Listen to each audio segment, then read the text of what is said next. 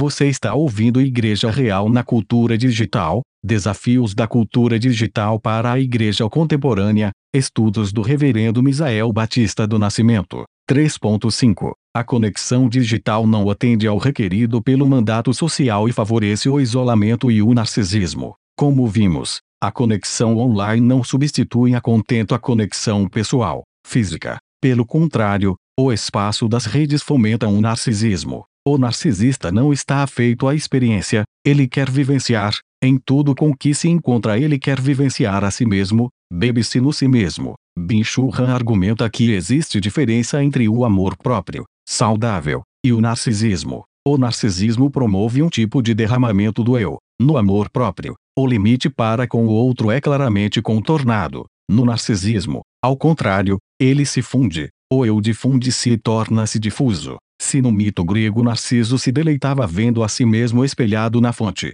atualmente, o smartphone é o espelho. O smartphone funciona como um espelho digital para a nova versão pós-infantil do estágio do espelho. Ele abre um espaço narcísico, uma esfera do imaginário na qual eu me tranco. Por meio do smartphone o outro não fala. Andrew Kidd sublinha o narcisismo incitado pela cultura digital, descrevendo-a como uma mistura de ignorância com egoísmo, mau gosto e ditadura das massas, com anabolizantes. Acerca do YouTube ele diz, o slogan do YouTube é transmita-se a si mesmo, e transmitir a nós mesmos é o que fazemos, com toda a autoadmiração desavergonhada do narciso mítico. À medida que a mídia convencional tradicional é substituída por uma imprensa personalizada, a internet torna-se um espelho de nós mesmos. Em vez de usá-la para buscar notícias, informação ou cultura, nós a usamos para sermos de fato a notícia, a informação, a cultura. E mencionando os sites de relacionamento,